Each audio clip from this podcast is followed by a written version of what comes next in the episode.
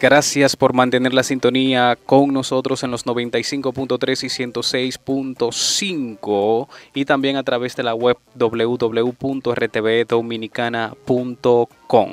Bueno, estamos de vuelta para darle una mirada a la educación superior y a mí me va a complacer bastante eh, presentar a esta persona porque es una, una gran amiga y fue una compañera de trabajo y compartimos a los hijos también. Ella es actriz y titiritera profesional de la educación de la Escuela Nacional de Arte Escénico de Bellas Artes, porque encarnó y también Señores, no le calculen los años, pero desde el 1993 hasta el 2016, ella encarnó el personaje infantil María Moñito, con el que ha recibido grandes premios y muchísimas satisfacciones para el país y yo sé que para todos los dominicanos. Como docente, ha trabajado en todos los niveles de la enseñanza en el país y en el ámbito internacional, siendo profesora de teatro escolar para el nivel primario y secundario por más de 20 años, formadora de docentes en área de derechos de la niñez y adolescencia, educación artística y gestión cultural y educativa. Fue presidenta ejecutiva del Consejo Nacional para la Niñez y la Adolescencia, CONANI, hasta el 2021 y actualmente es viceministra de Relaciones Internacionales del Ministerio de Educación Superior, Ciencia y Tecnología, MESIT. Tenemos con nosotros a Paula Disla. Buenas. Yo conocí a, a Mileni cuando yo era chiquita, que yo me hacía bonito y ya ella era grande. mucho. Qué bueno, gracias por la invitación y estoy a toda su disposición. Qué bueno tenerte con nosotros, Paula, ahora desde, desde una entidad que para los estudiantes que ya nosotros, que son egresados del sistema educativo nacional, pues entonces pasan a sus manos. Y contigo vamos a estar viendo los acuerdos que existen y las becas internacionales. Eh, y queremos primero saber qué regula el Departamento de Asuntos Internacionales. Eh, sí, gracias, Mira, contentísima de estar sirviéndole al país desde esta posición, además una institución dirigida por uno de mis maestros y formadores, esto es un reto, el maestro el doctor Franklin García Fermín, y quien a quien admiro y respeto mucho y que tener esta oportunidad de trabajar bajo su dirección, la verdad que ha sido para mí de mucha satisfacción. El área del Viceministerio de Relaciones Internacionales, que es el área que tengo a cargo, se ocupa de, como su nombre lo indica, de organizar las buenas relaciones entre aquellos países con que República Dominicana tiene acuerdos para la educación superior. Incluso nosotros trabajamos acuerdos, generamos acuerdos y compromisos que vayan a la mejora de la educación superior. No solamente el Ministerio de Educación Superior trabaja becas, sino también regulaciones de índole legal, tales como las acreditaciones, homologaciones de títulos, todo eso que ustedes ven que la gente reclama tanto cuando va a estudiar fuera, que necesita tener una documentación legal. Todo eso está eh, amparado por nuestra, nuestra área. Este viceministerio se divide en el área de convenios y acuerdos, que es lo que organizan estos acuerdos y que y sobre todo los que tienen que ver con las becas internacionales, pero también tiene una área que es la de movilidad de estudiantes, docentes e investigadores que es la que nos permite esa facilidad de que nuestros ciudadanos puedan salir a estudiar o a conocer experiencia en otros países, pero también que otros países vengan a República Dominicana a aprender también. Excelente. De este, sí, de este lado, Paula Leonicio Mena. Eh, en ese mismo orden, nos, gustaría, sí, nos gustaría eh, ver ¿Cuáles son los pasos, por ejemplo, que se toman en cuenta a la hora, cuáles elementos, pasos se toman en cuenta a la hora de hacer un acuerdo, un convenio internacional? Mira, uno de los sellos que estamos dando en el gobierno del cambio y que a mi llegada en el mes de octubre pude observar que los convenios eh, necesitaban robustecerse, tener mayor fuerza en las índoles legales, pero también en sus contenidos eh, programáticos, sobre todo porque hablamos de mejora de la educación. Por lo que lo primero que estamos, nosotros cambiamos la estructura de los acuerdos e hicimos una serie de requisitos, tal vez un poco más burocráticos, pero es una manera de garantizar transparente y eficaz los recursos del Estado dominicano y de garantizar que la educación que reciben nuestros ciudadanos fuera de aquí es la mejor. Eh, lo primero, las instituciones internacionales deben hacer una muestra de interés y de por qué quieren ser parte de, quieren aliarse con República Dominicana en, en, en, esta modalidad. Y esa carta de interés de alguna manera pasa por la embajada nuestra en el país de donde viene la solicitud. Luego que la embajada nos da una carta o de no objeción o de aprobación de esa institución, procedemos a solicitarle y a evaluar los, todos sus, documentos legales, RNC o, o, la identidad jurídica que tenga en ese país. Eh, igual sus representantes, pero también nosotros pedimos una cantera de cuáles son los programas, los currículos, los contenidos programáticos, también sus profesionales, quiénes son esos maestros, pero también cómo es la estructura física, si tiene área deportiva y si también aporta a la inclusión y al desarrollo sostenible del planeta. Entonces, cuando nosotros, eso no toma mucho tiempo, tal vez se oye mucho, pero es muy satisfactorio que cuando lo hemos solicitado, todas las instituciones lo tienen. Y eso nos, de verdad que nos, ha gustado mucho y nos llena de alegría. Esos son los requisitos para poder tener acuerdos con la República Dominicana y con el Ministerio de Educación Superior, Ciencia y Tecnología. Excelente, y qué bueno eh, que nuestros radioescucha entonces sepan todas estas características que tienen estos convenios que realiza la MESIT para la mejora de la calidad de la educación superior. ¿Y con cuáles, cuáles son estos países y universidades que tienen este acuerdo con, con ustedes y qué tipo de intercambios se llevan a cabo? Mira, tenemos en la actualidad la última convocatoria, que fue la de la que está ahora en evaluación, que es la convocatoria del mes eh, que, que hicimos el 10 de marzo hasta el 30 de marzo. Nosotros en esta convocatoria tenemos eh, 13 países que están participando y estos países, déjame apoyarme para no cometer error, eh, eh, estos países son, porque lo, déjenme, déjenme un segundito para poder presentarles la convocatoria final, eh, como cuáles son estos países. Nosotros tenemos en orden alfabético Australia, Sí. muy bien. Tenemos Alemania, Australia, Brasil, Canadá, España, que es con quien tenemos más acuerdos, unos 36.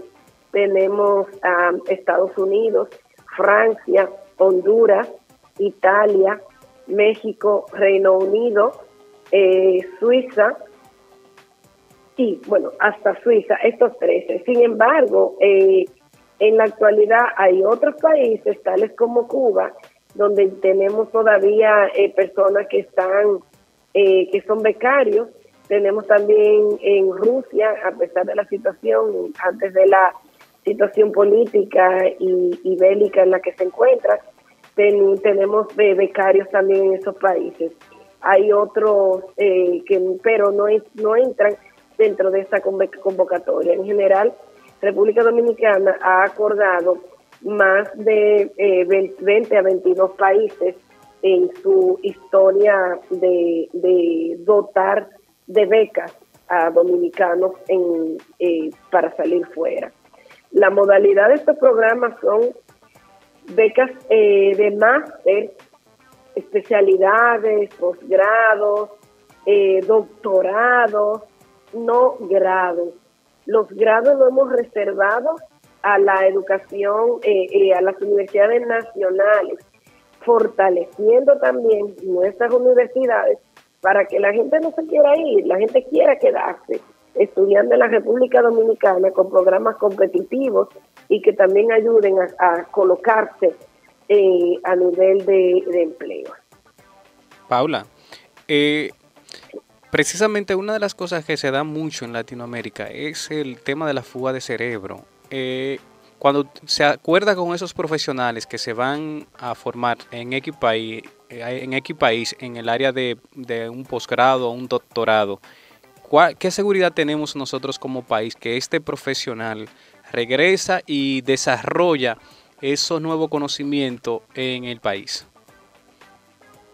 Pues sí, eso es una realmente una gran preocupación, particularmente cuando llego a esta área eh, ustedes saben que vengo mm, del tema de niñez, adolescencia y cultura. Y, con mi formación en el tema de educación con personas vulnerables, me encuentro justamente con que es una mirada que tenemos que darle al porqué. La gente se quiere quedar, quiere, quiere salir del país y usa en, en ocasiones el pretexto de educarse porque es una salida y luego lo que primero generan es la necesidad de quedarse como una manera de conseguir empleos y se ofuscan, se desvían del objetivo, no van a conseguir un empleo digno en ningún sitio si no concluyen su plan de estudio. Entonces, ¿qué hemos visto? Hemos visto que lo que el país debe trabajar es en función de lo que necesita y ofertarle a hacer una cartera de ofertas para que la gente llegue a trabajar en lo que estudió con salarios competitivos a nivel mundial. Y ustedes saben, lo bueno de todo esto es los acuerdos internacionales que tenemos para que eso no ocurra. Hay países que captan a nuestros muchachos. Hay países que les interesa que nuestros muchachos se queden, porque ayuda al desarrollo de la economía de este país. Pero a nosotros no nos conviene. Entonces, el conocer esta situación nos hace restringir las relaciones con uno o con otro. Pero también, antes de esta convocatoria, el gobierno, a través de la presidencia, el MESID y el MEPI y el Ministerio de la Juventud, generamos una, un informe, se llama Informe Cero, y ahí se ve dónde están las profesiones que el país necesita. Y por eso ustedes ven que nosotros no tenemos eh, eh beca para derecho, tenemos poquita beca para medicina, tenemos poquitas becas para arquitectura, pero tenemos muchas becas para ingeniería, para matemáticas, tenemos muchas becas para áreas del sector salud, no específicamente medicina, pero sí especialidades médicas. Tenemos textil, elaboración de calzado, tenemos modas, porque esto es lo que ahora genera dinero rápido a la gente, ayuda al emprendedurismo y a la captación de talentos, de de una manera ya no tradicional como estamos acostumbrados. Entonces, eh, a su pregunta, la fuga de talento se da por la necesidad imperante de obtener recursos económicos de manera inmediata prácticamente para nuestros muchachos, lo cual no es justo y el gobierno lo ha asumido y por eso estamos trabajando en qué necesita el país. yo tengo la textilería cantidad de empleos en la industria farmacológica, en la industria química. Entonces, busquemos estos talentos, pero promovamos esa beca, porque lo único que los muchachos, ahora nada más se habla de negocios internacionales, de mercadeo y de administración de empresas. Ya, cumplimos esa parte. Ahora las STEM, que son a nivel internacional, esta, matemática, ingeniería, ciencia, esas también necesitan eh, eh, que la gente las estudie. Y también estamos promocionando esas carreras en mujeres, en mujeres jóvenes, pero también estamos promocionando los doctorados y al mismo tiempo con el empresariado ubicar plazas para que nuestros muchachitos sepan que van a venir a trabajar. Digo muchachitos por el cariño que, que nos da cuando nosotros preparamos estas salidas, que estos muchachos se van y que son tan jóvenes y que ya tienen una maestría a los 25 años, luego podemos prepararlo para que tengan un doctorado y nosotros poder tener talentos que presentar como país nos da mucha satisfacción y al mismo tiempo ese sentido de protección que, debe tener eh, una gente por, por su país y sus autoridades. Entonces, eso es lo que genera el desempleo, la desigualdad, la inequidad, genera que la gente quiera eh, salir de nuestro país, que todavía un país, ya no le llamamos en vía de desarrollo, pero bueno, o sí, vía de desarrollo por, por las condiciones económicas como nos que, que presenta. Pero eso es básicamente lo que ocurre. Bueno, Paula, y el tiempo es cruel, pero no queremos despedirte sin que tú rápidamente digas cuáles son los requisitos para la obtención de, esas becas internacionales. Sí, eh, primero participar en la convocatoria vigente. Ya está cerrada la convocatoria de, de becas internacionales de este año. Está, se está trabajando, pero estar pendientes porque ya para marzo ya las personas pueden que se preparen desde ahora para tener esos requisitos que no es más que ser dominicano dominicana o hijo de dominicano y dominicana que viven en el exterior tienen también derecho a, a optar por estas becas pero también tienen que tener un índice académico hasta un 3 lo que nos está exigiendo un sistema educativo que nos ayude a que nuestros muchachos puedan alcanzar esa, esa meta. E igualmente tener clara su aspiración de lo que quieren estudiar y poder hacer una elección adecuada para que pueda ser también electo por esa universidad, que es un segundo paso. Entran a una plataforma de tecnológica donde ahí colocan sus datos ya de manera moderna y luego de ahí las universidades pueden ver esos talentos, evaluarlos, revisarlos y ya no tienen que pagar nada, simplemente ganársela a través de sus méritos estudiantiles. Qué pena el tiempo, ¿eh? Sí, sí, pero te, te, vamos a, tener de nuevo aquí porque este es un segmento fijo y le damos una mirada a la educación superior y yo sé que vamos a tener a Paula Disla y a otros funcionarios del MESID por aquí, siempre visitándonos. Sí, y, me gustaría, Sumi, porque tengo muchos planes, eh, estamos trabajando una política de internacionalización. ¿Por qué internacionalización? Y las universidades nacionales nos están apoyando y me gustaría incluso que fuera ya de forma presencial, apoyada por las universidades nacionales, que ya le puedan hablar cómo el MESIN en esta gestión está cambiando la visión internacional y, y cómo la República Dominicana como un destino académico le ofrece otras oportunidades para verse diferente a nivel internacional.